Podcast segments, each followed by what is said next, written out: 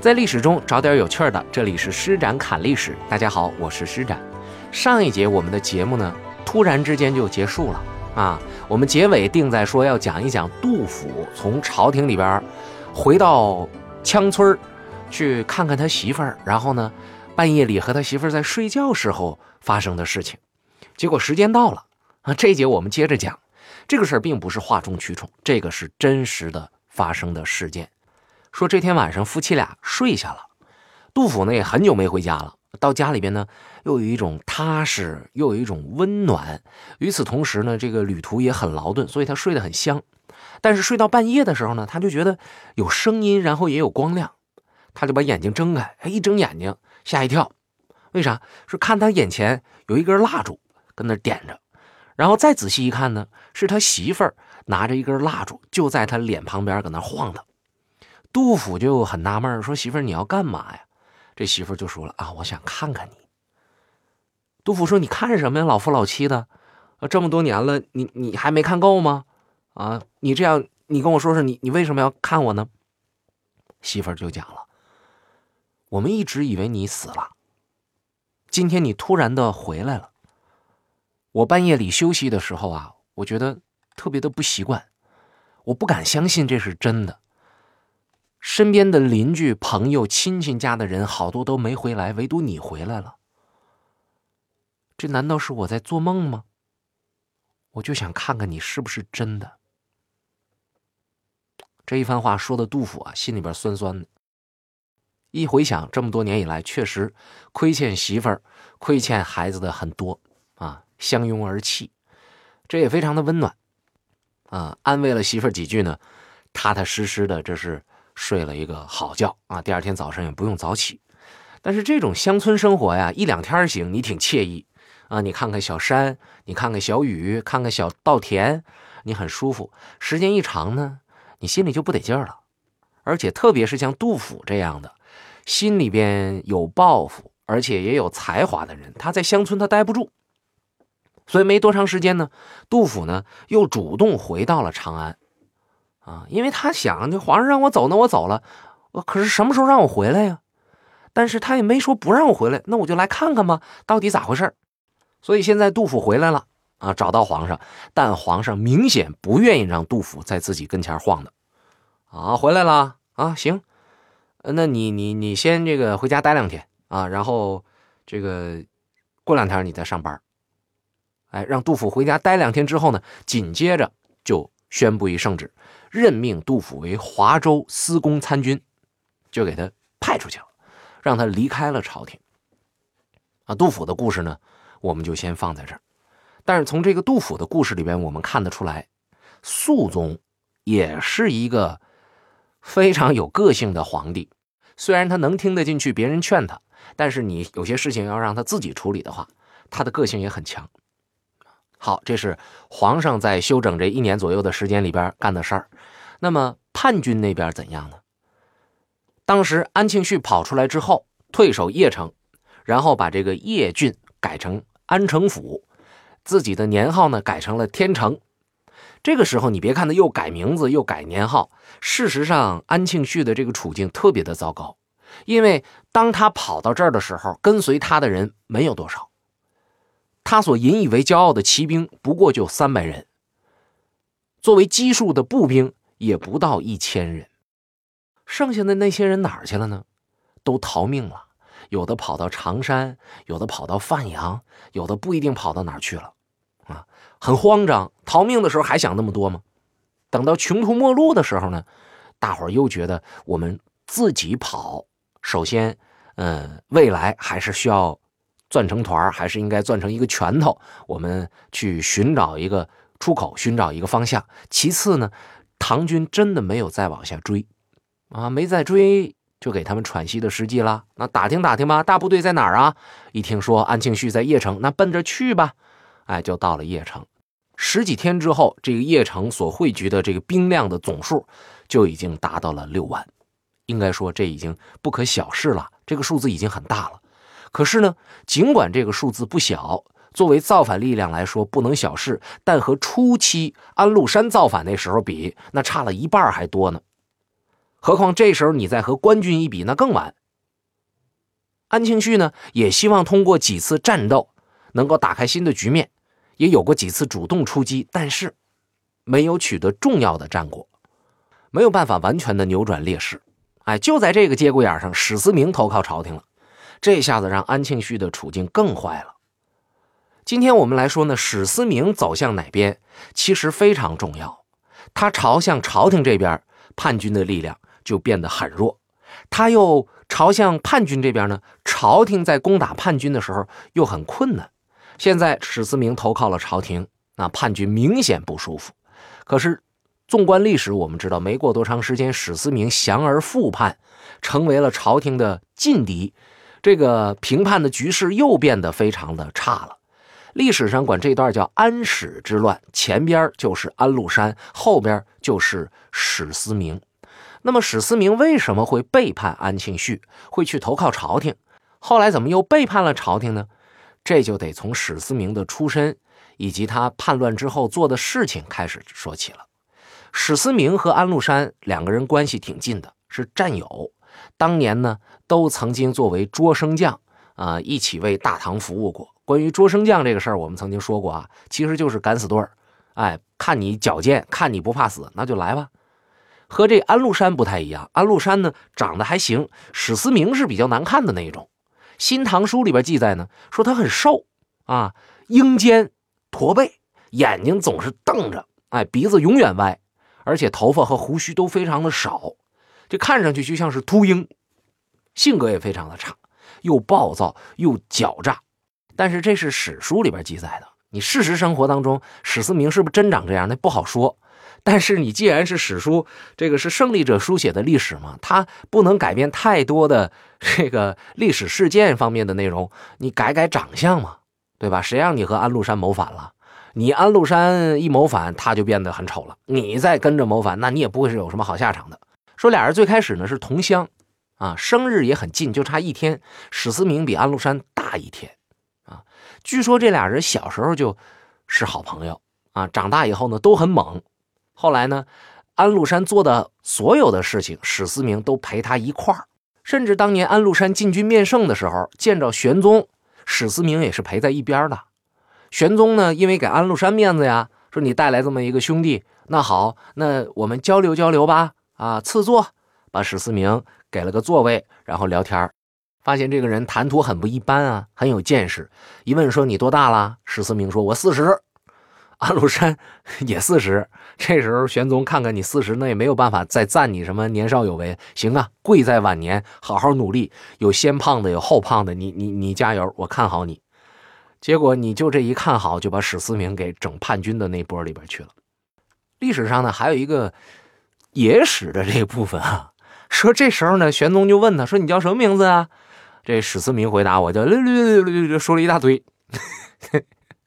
哎，玄宗说：“太磨叽了，你这名字太太乱糟了。这样，我赐你一个名字，你以后就叫史思明。”呃，这个野史当中是也是有解释的，但是这个解释我觉得特别牵强。所以就不跟大家说了啊。总而言之呢，您听这个野史里边讲呢，说这名字是皇上赐予他的。皇上能在聊天的时候赐一个名字，一个是说史思明原来的名字可能确实不太好念，确实不太好记。但是另外一点就说明啊，史思明确实还是有功绩，他也是有真能力的。事实上，安禄山的叛军当中呢，史思明是二号人物。他的用兵丝毫不比安禄山差，在和李光弼的斗智斗勇来回这个战斗当中呢，应该说是势均力敌。那李光弼是一个什么样的职务啊？现在是司空，所以从对手的这个角度，我们去评判一个人的这价值，其实也是非常科学的。你说你是高级将领，你打不过我，那是不是我至少具备了和高级将领一较长短的能力？那么你说我应该是属于什么样的将领呢？你说我啥也不是，我就是一个卖羊肉串的，没问题。我的身份我不在乎，但你呢？你这高级将领怎么办？对吧？所以从这个角度说，史思明论胆识、论谋略、论能力，他都不失为一名军事家。那么这么强的一个人，跟安禄山叛乱了，这个可以理解。从小一起长大的发小，但是他为什么他又投降了唐肃宗，把安禄山的儿子给扔在一边了呢？这里边还是有因为所以的啊。佛家讲因缘，但是我们现在说因为所以，因为啥呢？因为安禄山的一个战略安排，导致史思明现在做的特别大，从二号人物一跃成为一号人物了。安禄山原来备受诟病的地方是哪是他没有四海之志，他没想说我建立一个多么好的一个国家，要不然按他那势头，他是有机会的。他还干了一件事就是攻下了长安，攻下了洛阳之后，把天下的这些宝物都运到了范阳。所以范阳有很多很多好东西，可是范阳这个地儿呢，现在在史思明的掌控里边，所以史思明兵强马壮，兵精粮足。我厉害，然后我还有钱，你们在前面爱怎么玩怎么玩，爱怎么祸害怎么祸害。你们大部分的钱不都全运到后方了吗？现在后方归我了。安庆绪篡了位之后呢，命令史思明去做各式各样的这个工作，史思明也不理他，也不服管。啊，安庆绪呢也拿他没办法，对吧？现在这个状况更是这样啊。安庆绪打洛阳北边逃走的时候，他的好多大将溃败到范阳。在范阳这一路之上呢，那都逃跑的兵了，那当然还是我能抢着点啥就抢着点啥呗，烧杀抢掠也没少带钱来。史思明呢，那就知道这前面出这个事情了啊，又有这么一帮败兵来，严加防备，军事家呀很有远见，派人迎接他们啊，请他们进范阳，然后呢，经过了一番软了硬了的，呃这种言语的攻击，这些人都投降了史思明。唯独有一个叫做铜锣的人不投不降。哎，史思明说：“好，那咱就干干试试。”派兵出去了，一个来回，铜锣就败了。那败了之后，什么也别说，你掠夺到的金银财宝全都被史思明的部下给缴获了。那好了，这些是完全缴获的，我自己揣腰包里了。投降我的那些人呢？你是不是得上供一些呀？你不能全揣自己腰包吧？好了，史思明的实力又进一步的增强了。现在安庆绪很弱，史思明更强，所以安庆绪对史思明的这个心态呢，他是又嫉妒又担心，又没办法。一想，哎呀，我爸爸弄那么多钱，都让史思明给弄去了，太窝囊了。但是这时候不知道谁给他出一个特别糊涂的招，说庆绪啊，你不用着急啊，陛下你不用着急，庆绪也是皇帝嘛，是吧？为什么不着急呢？说史思明现在金银财宝在什么地儿？在范阳。范阳不是他史思明的地盘，他是咱们老安家的地盘。姓安，安禄山先帝是在那儿起兵的，那是你们的大本营。哎，只要你能回到大本营，你还是说一不二的。你的士兵有不愿意投降他的，比如说铜锣，是不是很有骨气啊？你原来愿意投降史思明的那些士兵和将领，也未必是真心真意。现在就是看你能不能打出这个大旗。你要打出这个大旗，就要干掉史思明，就要和他反目。那这个事儿，他们就有可能会帮你，因为啥？现在你俩没撕破脸皮，他们觉得是投史思明还是在你这儿没啥区别。哎，这事儿没周开，所以你现在呢很尴尬。哦，安庆绪一听有道理啊，啊，对我有胜算呢，那怎么办呢？有人说这样啊，你派点好人，带着兵，精锐的兵，到范阳去，干嘛？去征兵啊？这是我安家的地方，我到这儿征兵，这是理所应当的事儿。你史思明，你能说什么？如果你说，那你就是犯上，我是皇上，对吧？你就是犯上。那如果你不说，好，那我就征。争完了就是咱的，是你的你就带回来。哎，假如在这个机会里边有可以和史思明单独接触的机会，有这种时机的话，干脆就手起刀落把史思明干掉得了。那样你不就痛快了吗？安庆绪听完之后，好计谋啊！好，行啊，派谁去呢？选啊，挑挑拣拣，选自己手下最精明的两个大将，一个叫做。阿史那成庆，一个叫做安守忠，率领着五千精锐，就到范阳去了。到范阳，哎，就让史思明在城外给拦住。什么意思啊？是吧？安庆绪派来这俩人想发飙，但一看对方好几万人，自己就五千人，这个时候那就完全被镇住了。你别说你跟人发飙，你别跟人，你说你连跑都跑不了，不知道什么意思啊？隔空喊话吧，对方什么人马，什么部分的，哪里人，干嘛的？哎，史思明派人过来找到阿史那成庆，就说了啊，当然也可叫阿史那成庆啊，但这个太难听。说相公您和安王爷远道而来，将士们都欢天喜地，但是我这边都是。一些胆小怯懦的边兵，我们没见过世面，一看到相公手下那些勇猛的骑兵，就吓得不敢往前走了。为了能让战士们安心，希望您命令手下的那些骑兵们都把弓弦放松，别做出随时可以开战的样子。这话说的软中带硬啊。阿史那成庆只好让。自己手下的人这么干，啊，这么干之后，那就放开吧。几万人咔让开一个队伍，几千人胆战心惊从这里边走过来。这要是被夹了、被包了，你上哪说理去？瞬间就消灭你啊！然后这样呢，就见到了史思明。见面之后呢，史思明也非常的热情。哎呦，相公啊，史相公，哎呦，好久不见。哎呦，王爷，王爷，好久不见。来来来，喝酒，喝酒，喝酒，喝酒。让到内厅饮酒赏乐，啊，这个是非常有意思的事儿啊！人生当中真是我也经历过这个啊！明明你是来干这个事情的啊，你有重要的任务，来先请你先喝，转移你的视线，转移你的注意力，然后派人把你身边所有要干正事的人全给你铲走，你就没招了。这边请着这两个主帅喝酒，另外派人就把所有部下的兵器盔甲全都没收，没收了之后就给。士兵们发干粮，士兵们还挺纳闷，怎么找我们喝酒啊？不让我们带着这个盔甲，不让我们带着这武器，结果发的是干粮，为什么呢？直接就说了，回家去，啊，回家种地去，你的家乡在哪儿你就回哪儿。如果你不愿意回，你愿意留下，没问题啊。我们史思明史家军的部队给你优厚的赏赐，然后做分流。回家还是留下？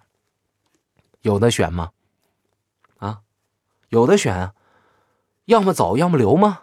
是吧？你想打仗那是不好使的，而且一看人家好几万，自己好几千，美个屁呀美呀！而且你是骑兵，下了马你还剩什么了？行吧，啊，那我留下，留下说我们我们这十来个人是一帮，我们可不可以在一起？对不起，不行，分派到各营里边去。你想十多个人抱一个团不好使。两个人在一起都不行，直接分配到各营里边哎，你唰的一下掉在上百人的队伍里边你还做什么乱呢？你还捣什么乱呢？什么都别想了啊！但是这一切在屋里边喝酒的这俩人完全不知道。宴会从头一天一直喝到第二天，喝到第二天早上的时候，大伙都喝多了。史思明呢，反正也喝多了，但是人心里边有事知道啊，怎么办呢？来吧，啊，都喝的不行了吧？休息去，来找人把他们送回去睡觉。上来一帮人，就把阿史那成庆和安守忠就给架走了。这一架，那就不是说消消停停睡觉啊，然后招待你，不是那样的，是给囚禁起来了。哎，囚禁起来之后，史思明直接派了将军窦子昂奉表至长安，就亲自。带着一封信到长安去了啊，说什么呢？说我现在啊管着十三个郡，我有八万将士，我们投降朝廷。这把肃宗得乐坏了，太开心了啊！马上封史思明为归义王，然后任命他为范阳节度使，把史思明七个儿子都任命成了高官，然后又派了内侍。前往范阳传达朝廷的旨意，要求史思明率领兵马讨伐安庆绪。那么听到这儿，您就明白了，史思明背叛安庆绪，完全是被安庆绪给逼的。安庆绪要是不使这阴招，史思明还不会这么做啊！他在外面很快乐的。但是这么快乐的史思明，带着这么多钱，带着这么多兵马投降了唐王朝，他也获得了很高的荣誉，他是一个王爷呀。他怎么又叛了唐呢？施展侃历史，咱们下一节接着看。